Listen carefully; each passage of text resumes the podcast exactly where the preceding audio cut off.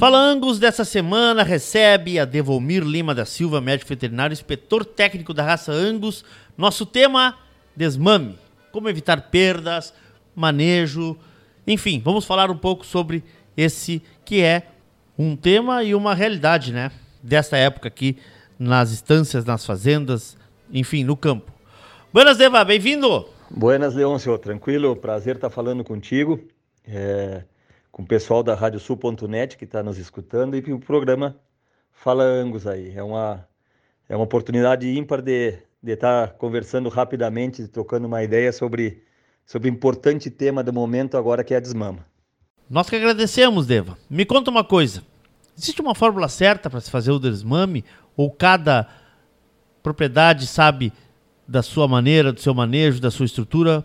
Tchê, eu diria que não existe uma forma correta de fazer o desmame. Claro que existem premissas para se fazer um desmame, mas ela é muito determinada pela estrutura da propriedade, o manejo de cada propriedade. E isso é muito particular de uma fazenda para outra, de um produtor para outro. Então não existe. A gente sempre tem a premissa que desmamar, a gente tem que considerar o favorecimento da vaca sem prejudicar o terneiro. E aí, dentro dessa premissa, a gente tenta alinhar o manejo da propriedade para que essas premissas sejam obedecidas, né? E tem vários fatores que, que vão influenciar isso aí. É, se o cara tem alimentação, não tem alimentação, se ele vai, se os terneiros vão permanecer na propriedade, se os terneiros vão ser comercializados, aí já entra um outro detalhe que tem que desmamar no momento que vai carregar num caminhão para levar numa feira. Então são detalhes que, que vão montando o cenário de qual é a melhor forma de a gente desmamar. Já que não existe uma fórmula ou uma única receita para se fazer isso, como diminuir o impacto nas mães, nos filhos, nos terneiros, nas terneiras? Como diminuir esse impacto numa época que a gente sabe que é tão traumática para ambos? Que, como minimizar o impacto de desmame de mães e terneiros é por si só o desmame ele sempre vai ser estressante, sempre. Porque separa-se mãe de filho, então é estressante para o terneiro e é estressante para a vaca. Então o estresse ele vai existir. Como minimizar? É, volto a falar, como de, depende de propriedade propriedade, mas tem algumas coisas que a gente pode tentar fazer. Vou ter, citar assim, ó, vou pensar pelo lado do terneiro e depois vou pensar pelo lado da vaca. É, pelo lado do terneiro, ele vai ser aí da mãe, então seja, dependendo da propriedade que for, se for desmame de mangueira, desmame de uma remanga ou num potreiro, o que tem que ter, para mim tem que ter três premissas básicas para ter para o terneiro sofrer menos num desmame. Ele tem que sentir saudades da mãe, mas não pode faltar comida. Então tem que ter um feno de boa qualidade ou uma silagem de boa qualidade, uma comida de boa, um volumoso de boa qualidade para esse terneiro. É, se é um terneiro que já vem de cripe, a ração ela por si só segue dando a ração de cripe dentro do, do, do, do, local de, de, manejo, de desmama.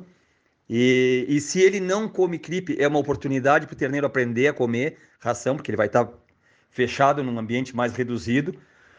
E segundo, higiene. Não ter. A gente vai em propriedade, às vezes que tem plástico, sacola plástica, um monte de sujeira na, na, na, no local que o terneiro é desmamado. E ele vai procurar por andar por tudo, então tem que ter muita higiene. Não, eh, se for feno pré-secado, a gente não deixar o, o, plástico que envolve às vezes os feno, aquelas cordinhas que amarram o feno, então é, são as três premissas básicas de, de desmamar um, um, uh, um terneiro pelo conforto do terneiro: ter comida, água de ótima qualidade, água de ótima qualidade e higiene no local que ele está sendo desmamado. Aí eu acho que pelo lado do terneiro tá tá bem. Pelo lado da vaca, a vaca também a gente tem que dar liberdade para a vaca. Eu, eu, um dos manejos que eu uso aqui para desmamar é, é a, eu, eu, trago as vacas e, e, solto elas nas invernadas, eu deixo as porteiras tudo aberto. Então a vaca ela vai lá na invernada buscar o terneiro, não acha, volta aqui, ela vai caminhar, ela vai se estressar, ela vai berrar na beira da mangueira do terneiro.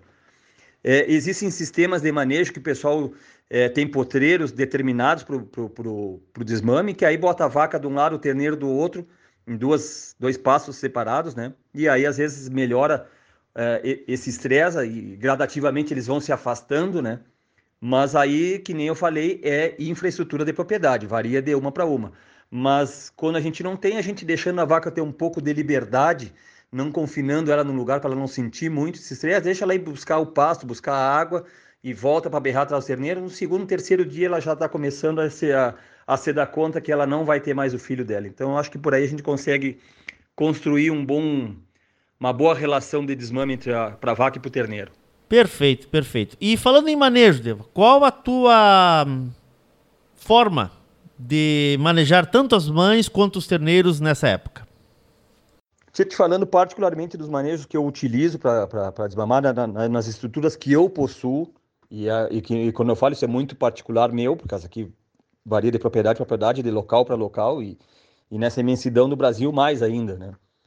Mas eu, eu desmamo na remanga, eu boto, tem uma remanga grande com água de boa qualidade, bastante comida, bem limpa, então meus terneiros ficam ali, não forma barro, não gosto de barro, então tem é um espaço relativamente grande para eles caminharem. O volume de terneiro que eu desmamo aí por pegada não é mais do que 200, 250 terneiros é, nas propriedades.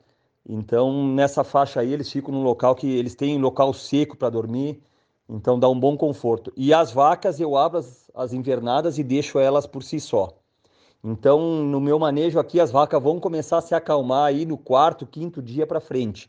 Que aí elas já esquecem o terneiro e ele vai e ela volta para sua praticamente para suas invernadas aí depois claro tem o diagnóstico a gente e o, e o, manejo que a gente vai fazer nas vacas mas ela já começa a voltar para sua invernada e não voltar na beira do terneiro. Os dois três primeiros dias elas ficam na beira da mangueira berrando pelo terneiro.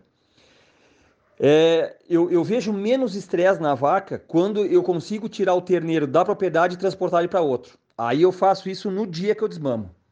Tipo assim eu boto as vacas na, na, na mangueira tira os terneiros, os terneiros desmamam, sobe para cima do caminhão e vão berrar numa outra fazenda. A vaca fica dois dias aqui, ela não escuta berro de terneiro, ela se acalma e vai para a invernada dela. No terceiro dia está tudo tranquilo. Não tem problema de cerca, não tem problema nenhum. Mas só quando isso for possível. Ou quando algum criador que venda o terneiro numa feira, que também acontece isso. Ou seja, o cara traz o terneiro, a vaca na mangueira, o terneiro sobe o caminhão para ir para uma feira, a vaca fica sozinha berrando. Então ela não, não, não escuta o filho dela berrar, então ela rapidamente ela vai se, se, se acondicionar na sua invernada e vai esquecer que o terneiro dela não vai vir mais. Então aí eu acho que é mais tranquilo. Ainda falando sobre manejo da, das vacas é, no desmame, como eu falei, o, o, desmame é um planejamento. Então a gente se planeja para desmamar em determinada época, já vai se organizando. Então sanitariamente todas as vacas elas tomam as vacinas antes no pré-desmame é, vacina de clostridiose reprodutiva, leptospirose, todas essas vacinas que eu preciso fazer, é, eu faço pré-desmama. Eu acho importante para a vaca chegar no dia da desmama.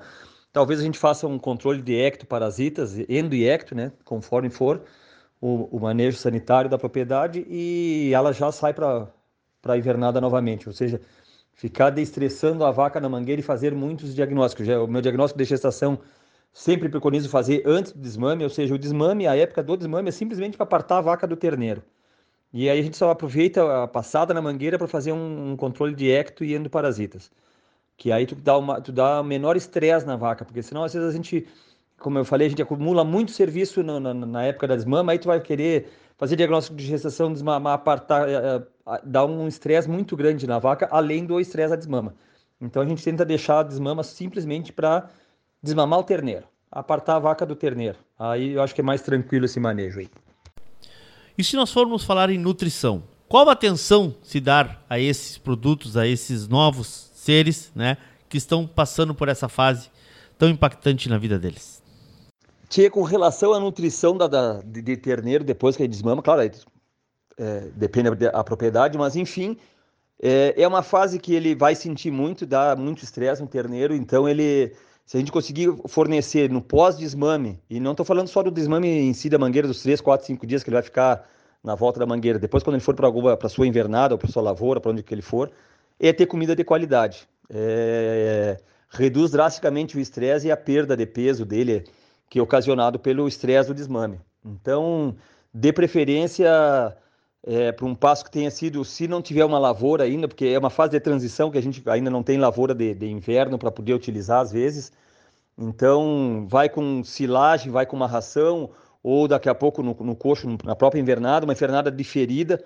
Eu sempre coloco na, nos meus manejos, eu tento colocar os terneiros, eles desmamados, tanto os machos como as fêmeas, eles vão para potreiros diferidos, é, pelo menos aí seus 45 dias, é, que tem um, para ter um bom volume de pasto e diminuir a infestação, porque aqui ele vai, vai se contaminar mais facilmente com verminose, entre outras coisas. E então a alimentação é primordial para ele. E aí ele vai seguir é, por um bom período ainda no sal. Aqui, como a gente usa CRIP, ele segue no sal de CRIP é, por um período de adaptação. Depois a gente vai, conforme for o manejo que ele para onde ele for, aí que a gente vai reorganizar a alimentação dele.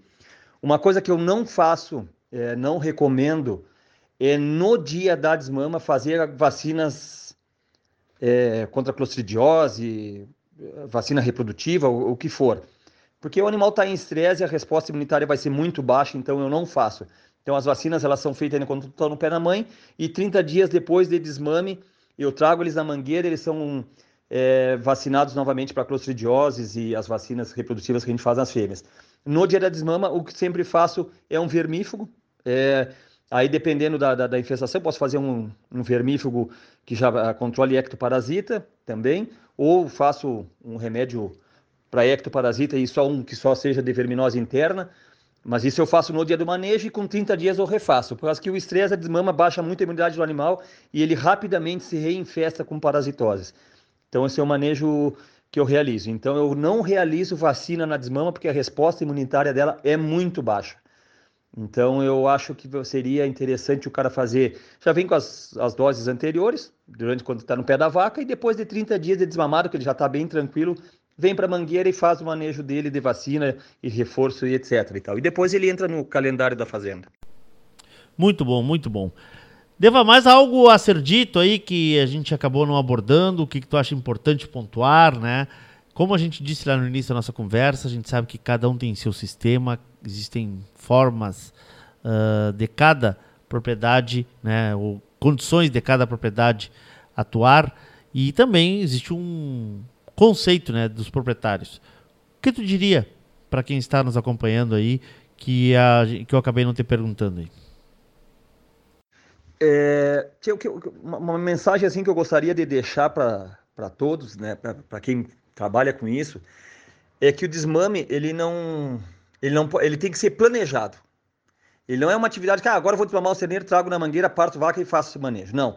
Tu te, tu te organiza, tu planeja um desmame dos terneiros. Então tu já tem que saber para onde que eles vão ir, qual vai ser o manejo, preparar a alimentação, preparar o local que eles vão, vão ser desmamados, é, ver se tem água, se está tá tudo limpo, se tá, é, se os coxos que vão ser fornecidos ração estão em dia. É, ele, a gente planeja uma maneira para quando chegar a fazer o desmame, está tudo organizado, tudo sabe-se para onde vai e como vai. É, para evitar de, de ser uma coisa truculenta, entendeu? Então eu acho que esse seria a grande premissa. Se eu vou desmamar meu terneiro, então eu já tenho que estar organizado com as minhas vacinas é, ao pé da mãe, algum manejo sanitário anterior e evitar de usar o manejo da desmama para o cara fazer tudo. A gente às vezes vai em propriedades que o cara quer fazer tudo no desmame. Vacina, determina, marca, sinala, capa, faz tudo no desmame.